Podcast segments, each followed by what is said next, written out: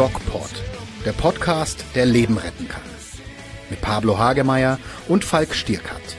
Hallo Leute, hier ist der DocPod mit Pablo Hagemeyer.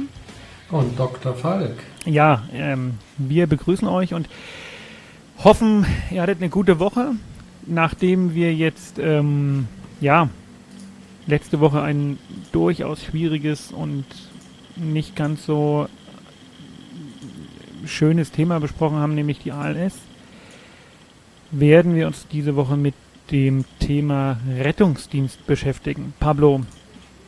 Mir fällt da immer Emergency Room ein. Oder so Sachen. Irre. Oder? Ich, ich, ich schaue es gerade wieder. Ich schaue gerade wieder Emergency Room und bin gerade bei der Staffel, wo, Achtung, Spoiler, Dr. Green stirbt.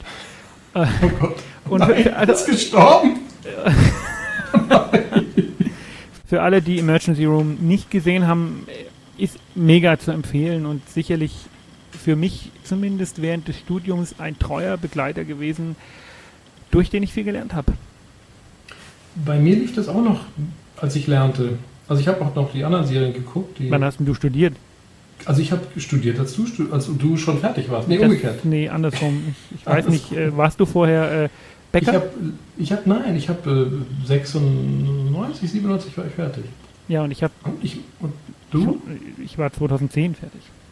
Also, ähm, Dann hast du die Wiederholung geguckt. Nein, nein, als ich äh, im Studium war, im Physikum, kam gerade die fünfte Staffel auf DVD raus. Ah, und ich habe sie ja, mir alle auf DVD und auf iTunes gekauft. Warum? Ja. Weil es einfach eine bombastische Serie war und jetzt die Überleitung tatsächlich relativ viel mit der Rettungsmedizin, wie wir sie betreiben oder jetzt in dem Fall betrieben haben, denn es ist ja doch schon etwas her, zu tun hat. Ähm, zum Beispiel diese, diese Sache mit der sogenannten Peritoneallavage, wo die also, hm. um zu gucken, ob jemand aus dem Bauch blutet, ein kleines Loch in den Bauch gemacht haben, Flüssigkeit reingeschüttet haben und geguckt haben, ob die Flüssigkeit rot wieder rauskommt. Das hm. hat man, bevor das CT gängig für, zur Verfügung stand, hat man das einfach immer gemacht. Hm. Ja, krass. Ja, und heute legt man die Leute halt ins CT. Ich würde ja, gerne mal. Was ist denn heute moderne, moderne Rettung? Also ich, ich, ich weiß, es gibt diesen Reanimations, äh, dieses Reanimationsgerät, das ist für mich so das modernste an Rettungsmedizin, das es gibt. Der heißt, den Lukas. Der nochmal? Der Lukas. Ja, auch sehr mechanistisch. Ich würde äh, vielleicht, weil das Thema Rettungsmedizin auch einfach ein ganz wichtiges ist, da werden auch bald ein paar, wir machen da was zusammen, ist noch nicht ganz spruchreif, äh, mhm. äh, werden bald ein paar Videoclips, ein paar sehr kurze und prägnante Videoclips auf meinem Instagram-Channel und auch auf dem DocPod-Kanal zur Verfügung stehen, wo wir mhm. Rettung für Laien kurz und bündig erklären. Also einfach mal meinen Instagram-Channel abonnieren und dann verpasst ihr da nichts. Mhm. Ja, ich würde gern mit dir, Pablo, einfach mal so ein, so ein Szenario durchgehen. Was passiert, ja, wenn, ähm, wenn was passiert? Einfach, um mal so ein bisschen zu erklären, wie arbeitet eigentlich die Rettungsmedizin in Deutschland? Und was sind es für Leute, die da kommen? Welche Qualifikationen mhm. haben die? Ähm, und ich kann euch eins sagen, das sind nicht einfach nur Menschen in roten Klamotten oder in weißen, mhm. die den Krankenwagen fahren. Das sind ja. schon Leute, die echt Ahnung haben die was drauf haben. Ich habe mich ja jetzt für diese Show, habe ich mich jetzt überhaupt nicht vorbereitet, damit du quasi mit einem völligen ganz kurz, also dich für andere Shows vorbereitet? Das ist gar nicht so, hat man gar nicht so gemerkt. Das ist nicht aufgefallen. Äh, nee. Ja, doch, für diese besonders nicht vorbereitet, ähm, weil ich einfach der Meinung bin, äh, wir machen jetzt hier wirklich äh, bewusst schwarz und weiß, kontrastreiches Programm. Also überrasch mich, Falk. Ja, ich würde, wie gesagt, das einfach mal mit dir durchgehen. Ich meine, du bist, mhm. trotzdem du Psychiater bist, ja trotzdem irgendwie wie Arzt oder so. Mhm, genau. Hast aber mit, mit, mit Rettung und Notfall natürlich nicht viel zu tun. Ne? Notfälle haben wir schon in der Psychiatrie, alle, alle Achtung. Ja, das aber nicht die Rettungsmedizin nicht die Art von, Genau, nicht genau. die Art von Notfällen. Nehmen wir mal an, jemand, ähm, du bist auf der Straße und mhm. gehst gerade mit deiner Frau shoppen ja, mhm. und, und, und, dann fällt neben euch einfach jemand um. Es ist nicht deine Frau, okay, sondern bei meiner jemand, Frau würde ich jemand, dem du helfen willst. Nein. Äh, beste Grüße an Carola. Ja, Carlotta heißt sie. Verdammt. Aber das wird sie nicht umbringen. Das wird sie das nicht. Der neben, de, neben dir, mhm. im Gegensatz dazu, sieht ziemlich blass und blau im Gesicht aus. Ja. Nehmen wir mal an, du wärst kein Arzt, wobei du Psychiater, du wirst sagen, ob alles okay ist und in der Kindheit nach Gründen für die akute Ohnmacht ja. suchen, aber ja, was, was macht immer, man jetzt? Immer so einen Stift und einen Block dabei für die Exploration. Ähm, also ich würde, wenn ich jemanden sehe, der daneben liegt, äh, versuchen, ihn anzusprechen. Wenn er mich lässt und wenn er wach ist und wieder aufsteht, dann ist alles gut. Bleibt er liegen, atmet aber selbstständig, ist kommt er in die stabile gut, Seitenlage. Bitte? Ist alles gut, wenn jemand einfach umfällt und dann sagt, äh, nö, äh, alles gut? Alles gut. Also Auf dem Oktoberfest, nicht, also in ne? Bayern, in Bayern kenne ich sowas. Nein, also jemand, der um, einfach umfällt, da ist genau. nicht alles gut, sondern da muss man schon, du hast völlig recht, gucken. man muss gucken. Es gibt drei Zustände, die man da irgendwo unterscheidet. Die da wären, jetzt ist unser aktueller DocPod kein Erste-Hilfe-Seminar, dafür wird es die mhm. Videos geben. Aber mhm. der Zustand ist ansprechbar, nicht ansprechbar und atmet und nicht ansprechbar und atmet nicht. Genau. Ja? Und äh, daraus ergeben sich dann die verschiedenen Konsequenzen. Ne? Daraus ne? ergeben sich Konsequenzen. Wir haben im allerersten DocPod das Thema Herz-Lungen-Wiederbelebung besprochen. Wer mhm. also wissen möchte, was man tut, wenn jemand nicht ansprechbar ist und nicht atmet, dem sei unser DocPod Nummer 1, ähm, mhm. der jetzt auch schon ein Stück her ist, ne, Pablo, ja, ans Herz gelegt. Ähm, aber eigentlich geht es ja heute so ein bisschen mehr um die Strukturen im Rettungsdienst, was passiert, wie, wie genau. läuft es dann in der Notaufnahme weiter. Ich bin da gerade, habe da gerade einen Antrag gestellt an das äh, Klinikum in Nürnberg, mhm. das Südklinikum, dass ich da ähm, auch mal in der Notaufnahme bei meinem Freund Steffen, bei dem wir ja schon mal mhm. waren und mit dem wir schon geredet haben, auch mal ein bisschen mhm. was drehen kann für euch mhm. im DocPod-Kanal. Wir werden sehen, wie weit das äh, gedeiht. Ähm, jetzt kommt der Rettungsdienst. Ja, genau, sei also mal dahingestellt. Ich rufe ja erstmal an, ne? Ich muss den erstmal anrufen. Ganz wichtig, ganz wichtig, welche Nummer wählst du? 110. Pablo. 112. Ach, stopp. Pablo. 112, 110. Äh, siehst du, wenn das schon ein Arzt nicht weiß, es ist nicht so. Ja, 112 ist die 1, Feuerwehr. 112 ist die zentrale Leitstelle der Feuerwehr und des genau. Rettungsdienstes. Ne? Genau. Die wählt ihr, wenn es einen Notfall gibt. Die 112. Lasst euch da von Pablo kein Mist erzählen. Nicht verwirren. Ich war, ich war gerade verwirrt. Die, die 112. Das ist die Nummer, Weil die gewählt wird. Und da Psychiater rufen immer die Polizei an. Ja. Ist, deswegen habe ich den Verdreher. Und da sitzen ähm, sehr qualifizierte Leitstellenmitarbeiter, die tatsächlich speziell für diese Aufgabe geschult sind. Und erstmal in einem sehr fokussierten, das mag für einige Leute vielleicht ein bisschen fast, ja, barsch klingen, das Gespräch, weil es in relativ kurzer Zeit relativ viele Informationen zu ähm, ja, eruieren gibt. Und in diesem Gespräch wird erstmal versucht festzustellen, was ist da eigentlich los, was ist da passiert. Genau. Und dann schaut der Leitstellenmitarbeiter, welche Rettungsmittel muss ich schicken. Ja, braucht man die ja. Feuerwehr oder braucht man in Anführungszeichen nur den Rettungsdienst? Und wenn ich den Rettungsdienst brauche, ähm, welche, äh, was, was brauche ich da? Brauche ich da einen Rettungswagen und ja. brauche ich da einen Notarztwagen? Brauche ich einen Krankenwagen? Also das muss der Leitstellenmitarbeiter so ein bisschen eruieren. Der fragt das ja ab, nicht? Also man darf nicht, nicht auflegen, wenn man reinbrüllt ins Genau, der fragt nach diesem 5 äh, genau, W-Fragenschema ab, ne? Genau. Und mhm. ja, was, äh, was sind das für was sind das für äh, Leute, die dann kommen, wenn der Rettungswagen kommt, Pablo? Was, was glaubst du? Also es kommen Rettungssanitäter, meine ich, die auf dem Rettungswagen sind, also auf dem RTW. Und dann gibt es noch den Notarztwagen, da sitzt dann ein Notarzt drauf. Genau, und wer sitzt Richtig? denn in, dem, in diesem RTW? Ja, Sanitäter. Also zwei. Zwei Sanitäter. Und, und was, was, was haben die für eine Qualifikation? Denn da fängt oft, äh, ja, da muss man einfach eine Lanze für diese sogenannten Sanitäter brechen. Oft werden die nur so als äh, ja, Sankerfahrer gesehen. Das ist äh, höchst qualifiziertes Personal. Mhm.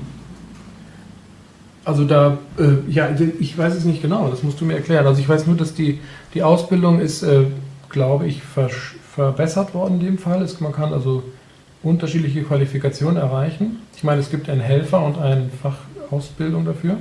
Genau, also den Helfer, der Helfer sitzt nicht auf dem Rettungswagen. Ne? Früher gab es den Rettungssanitäter und den Rettungsassistenten. Der Rettungsassistent mhm. war der höher qualifizierte, hatte eine zweijährige Ausbildung.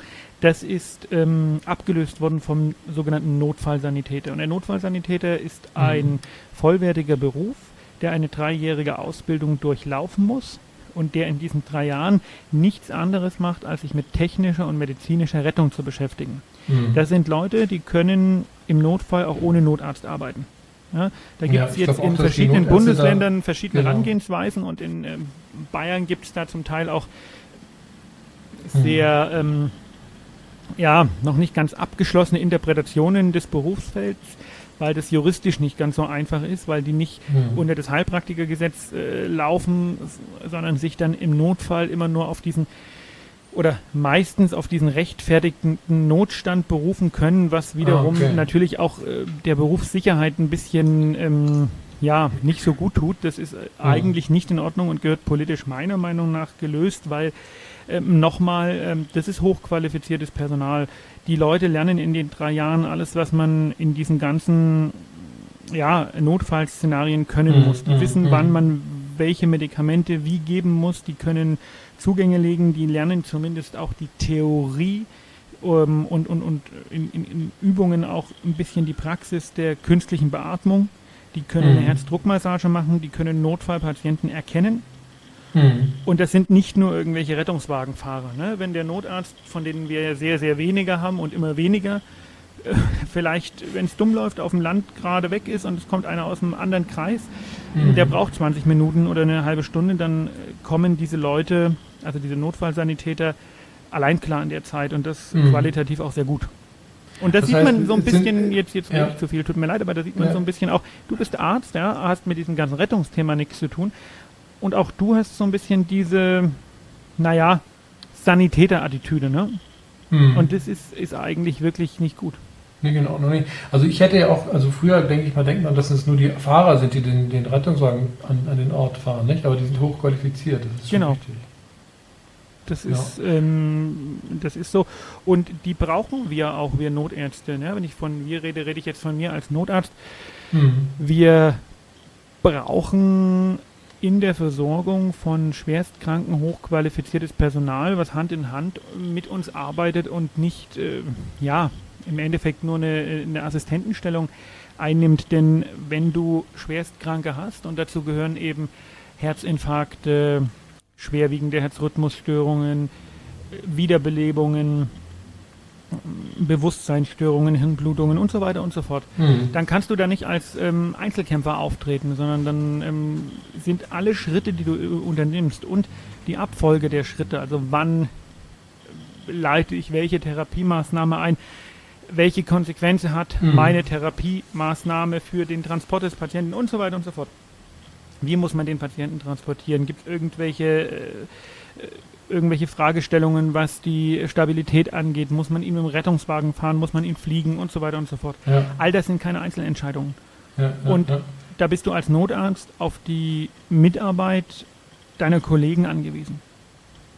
Wie ist denn das in unterschiedlichen Situationen der, der Rettung? Wir hatten ja jetzt in, in Thailand ja die Situation mit der Höhle, wo, das, wo die, die, die Jugendlichen da ähm, eingeschlossen waren. Ähm, wir haben auch Situationen hier im Gebirge, das sind ja unterschiedliche Ausbildungen, die dann noch ergänzend äh, qualifizieren, nicht? die Mitarbeiter, also die Bergretter. Das gehört auch mit zur Rettungsmedizin. Genau, also ähm, das ist jetzt in unseren Breiten hier im, im, im städtischen oder auch ländlichen Bayern, sagen wir mal, nicht so üblich, dass wir da spezielle Einsatzsituationen haben, aber die Rettungsmedizin bildet sich natürlich auch regelmäßig weiter und, und verbreitert mhm. sich und dann ist ähm, Bergrettung in den Alpen. Äh, mittlerweile leider auch dieses TEC, dieses Antiterror-System, wie mhm. verhalte ich mich praktisch im, im, im Terror- oder Katastrophenfall, die Frage der Leitungsfunktion im Großschadensfall. Das sind alles mhm. weitere Spezifikationen bis hin dann zur Rettung mit Hubschrauber über Winde, mhm. die man im Grunde in der Rettungsmedizin alle erlernen und ergreifen kann, was diese ganze Geschichte zu einem unglaublich komplexen medizinisch wie auch technischen Thema macht. Mhm. Und das wird also als Studiengang angeboten in der Ausbildung, oder? Das ist eine, ein, ist das ein Studiengang oder ist das eine Lehre oder wie kann man das kommunizieren? Naja, also ähm, da, da, muss man jetzt unterscheiden mhm. äh, zwischen ärztlicherseits und äh, Rettungsassistenten und Notfallsanitäter. Notfallsanitäter habe ich schon erklärt, wie das funktioniert welche Voraussetzungen bzw. Äh, welche Ausbildungen oder welche Ausbildung man hinter sich bringt. Beim Notarzt ist es noch ein bisschen komplizierter, der muss also erstmal Arzt sein. Mhm, genau. Und ich weiß nicht, wie es dir nach deinem Studium ging, aber nach sechs Jahren Medizinstudium weißt du praktisch erstmal nichts. Also genau. Also zumindest ich kann mich daran erinnern, ja. dass die, dass die meine praktischen Fähigkeiten relativ beschränkt waren. Mhm. Deswegen musst du erstmal zwei Jahre in einem Bereich arbeiten, der notfallmedizinisch irgendwie relevant ist, also auf der Intensivstation mhm. oder in der Notaufnahme oder in der Anästhesie und so weiter und so fort. Ne? Die praktische Erfahrung kriegen, natürlich. Die praktische Erfahrung im Umgang mit Kranken und Schwerstkranken. Ja, ja so ein Gefühl und entwickeln. Ja. Dann musst du einen Notarztkurs machen, der ähm, die wichtigsten Schritte, die wichtigsten Arbeitsweisen in der Notfallmedizin nochmal erklärt und trainiert. Den habe ich auf Sylt gemacht. Das mhm. war eine sehr, sehr intensive und wichtige Erfahrung. Und mhm. dann musst du 50 Einsätze ehrenamtlich als Novize auf einem Notarzteinsatzfahrzeug mitfahren und erst dann kannst du dich in Bayern zu einer Prüfung anmelden. In anderen Bundesländern mhm. braucht man diese Prüfung nicht. Ich finde es gut, mhm. dass man sie in Bayern braucht, mhm. wo du vor der Ärztekammer nochmal abgefragt wirst in deinem Wissen. Mhm. Die nennen das äh, kollegiales Gespräch, aber es ist eine Prüfung. Ja? Mhm. Und erst dann darfst du allein und eigenverantwortlich ähm, Notfalleinsätze leiten. Mhm. Und wie ist es dann vor Ort, wenn du jetzt im Einsatz bist? Wie triffst du Entscheidungen? Also das ist doch irgendwie auch ein Graubereich, kann ich mir vorstellen. Du musst ja als Arzt dann eine Entscheidung treffen, damit es irgendwie weitergeht. Wie ist das in der innere Vorgang? Naja, so grau ist der Bereich gar nicht. Das ähm, sind in der Notfallmedizin relativ klare und ähm, fast schon algorithmisierte, was ich zum Teil auch äh, kritisiere, mhm. Vorgehensweisen. Der Graubereich, der findet sich eher so in der, in der inneren Medizin, in der allgemeinen Medizin. Ne? Das sind eher mhm. so Sachen, wo man oft nicht so genau weiß, was, was steckt da jetzt dahinter, äh, mhm. kann man den Patienten nochmal nach Hause schicken. Die Notfallmedizin ist relativ klar. Der Patient hat ein Problem okay. und du musst ihn lebend in die Klinik bringen. Ja. Und äh, nach bestimmten Kriterien entscheidet man dann, wie man das Problem löst. Wenn zum Beispiel jemand ohnmächtig ist mhm. und nicht mehr atmet, ist klar, ich muss ihn beatmen. Da ja. ähm, äh, habe ich keinen großen inneren Entscheidungsweg, mhm, mhm. sondern eine ganz klare Aufgabe, Luft ja. in Patient. Das ist eigentlich ganz easy, ne? Das Wenn ist aber jetzt die, der Aufforderung für den Notarzt, ne? nicht für den Laien, der vor Ort und Stelle Genau, aber du hast mich ja gefragt, was mein innerer Entscheidungsweg ist. Ne? Genau. Was sind meine, genau. äh, was sind meine ähm, Herangehensweisen? Und genau. ähm, die sind doch relativ, relativ klar gefasst und relativ mhm. Algorithmisch abbildbar. Ja? Wenn jemand mhm. äh, mhm. ohnmächtig ist und keine Schutzreflexe mehr hat, das heißt, die Gefahr besteht, dass er an seinem Erbrochenen oder an seiner Zunge erstickt, dann mhm. muss da zur Sicherung der Atemwege ein ähm, Tubus rein, der genau das verhindert. Also, Patient wehrt sich nicht, Schlauch in den Hals. Das ist nicht so schwierig. Ja, das stimmt. Da gibt es auch mittlerweile, habe ich auch gelernt, sehr elegante Geräte, nicht? Die Larynxtuben zum Beispiel. Naja, die Larynxtuben ähm, sind eher gut zur Beatmung. Oder wenn man den Tubus nicht reinbekommt, der Tubus ist, was den Schutz der Atemwege angeht, schon immer noch der Goldstandard. Ne? Mhm. Der Larynxtubus ist ein, ein, ein alternativer Atemweg, der sicherlich ähm, Menschenleben rettet, aber mit dem man, also primär ist, jetzt ist jetzt eine Detailfrage, aber primär wichtig oder primär zu beherrschen ist schon die äh, sogenannte orotracheale Intubation, also mhm. der klassische, die klassische Intubation, wie man sie aus ja. jeder, jeder Fernsehserie kennt, was uns wieder ein bisschen zum Emergency Room zurückbringt. Ja. Da haben wir aber, aber heutzutage ja, Videolaryngoskope und können praktisch ja. Ähm, ja anhand eines ähm, kleinen Videobildschirms viel besser sehen, was wir da so tun. Ja, ja. Aber fällt dir denn, also hast du im Kopf dann noch andere Vorgänge? Also was läuft, wie muss ich mir das vorstellen? Wie gehst du ran? Du hast ihn jetzt intubiert, er wird beatmet, wie geht es dann weiter? Ja, da sind tausend Sachen äh, zu bedenken, die man aber, wenn man, und das ist ein bisschen das Schwierige in der Rettungsmedizin, ja. du brauchst Routine und Routine kriegst du nur durch äh, Doing und das ist wie im Ultraschall auch. Die ersten mhm. Ultraschalls oder auch die ersten Rettungseinsätze sind für dich der Horror, weil du mhm. eben diese Routine nicht hast. Ne? Und mhm. du musst also gerade wenn du jetzt einen wirklich Schwerstkranken hast, der intubiert wird, was eine der ja, kritischsten Maßnahmen in der präklinischen Notfallmedizin ist, mhm. musst du ja tausend andere Sachen im Kopf behalten. Mhm. Was kann der haben? in welche Mhm. Klinik geht der am besten. Da gibt es ja Mhm. mittlerweile glücklicherweise die zentralen Notaufnahmen, die nehmen einem diese Entscheidung so ein bisschen ab. Ähm, was passiert, wenn der plötzlich wieder aufwacht? Sprich, Narkose machen. Narkose Mhm. macht Blutdruck schlecht. Blutdruck Ja. stabilisieren. Und dafür sorgen, Ja. dass ähm, die Krankheit an sich, falls möglich, behandelt wird. Eine Mhm. künstliche Beatmung kann zu schwerwiegenden Komplikationen, wie zum Beispiel ähm, einem Riss im Mhm. Pleurafell, also im, im Lungenfell führen, der dann tödlich ist innerhalb von Minuten. Komplikationen anschauen und äh, ähm, bewerten und behandeln. Ja, und das Ja, sind also ja. ganz, ganz viele und deswegen muss man da auch sehr trainiert sein. Und deswegen ist, um da nochmal den Bogen hinzuschlagen, die Bezeichnung der, der ähm, Krankenwagenfahrer als Mhm. Krankenwagenfahrer einfach nicht gut, weil das äh, Ja. all das müssen die ja auch irgendwo mit Auch im Hinterkopf haben. Ne? Und da Ja, brauchst du klar. schon ein Verständnis vom menschlichen Körper und seinen Macken. Ja, ja. Und wenn es dann manchmal so, so ein bisschen schroff zugeht oder wie kommuniziert ihr untereinander für Menschen, die drumherum stehen, kriegen die es dann auch Pablo, irgendwie. für dich als Psychiater, du bräuchtest danach vermutlich selber eine Psychotherapie. Ja, man, weil- ja, man macht ja oft bei solchen Sachen so eine Krisenintervention, Nachbesprechung. Ne? Also ehrlicherweise eher für die Patienten. Ne? Wenn jemand reanimiert wird und verstirbt, dann holt man so das Kriseninterventionsteam. Ich muss ehrlich Mhm. zugeben, dass ähm, das sicherlich im Bereich der Mitarbeiterkrisenintervention in einem Großteil der äh, Gebiete noch ausbaufähig ist. Ne? Es gibt Situationen, Ja, zum Beispiel, ich hatte das mal, ähm, wo ich noch in Hessen hauptberuflich Notarzt war, da ist ein Hubschrauber gegen einen Baum gefallen, äh, gefahren und, Ja. oder geflogen und der hätte uns Mhm. das alle umgebracht. Und Ja. da wollten dann, oder da war es dann notwendig, dass bestimmte Leute aus dem Dienst gehen.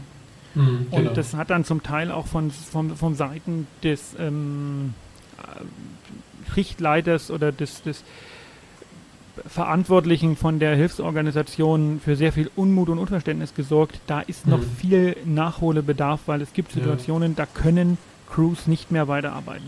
ja. Das ist keine normale Reanimation, das ist unsere. Aufgabe, damit müssen wir klarkommen. Aber Kinderreanimationen, lebensgefährliche Situationen, all das ähm, sind Dinge, wo die Crew danach ausgewechselt gehört. Und zwar Ja. jeder Einzelne, weil du nicht sicherstellen kannst, dass der Patient danach genauso gut versorgt wird.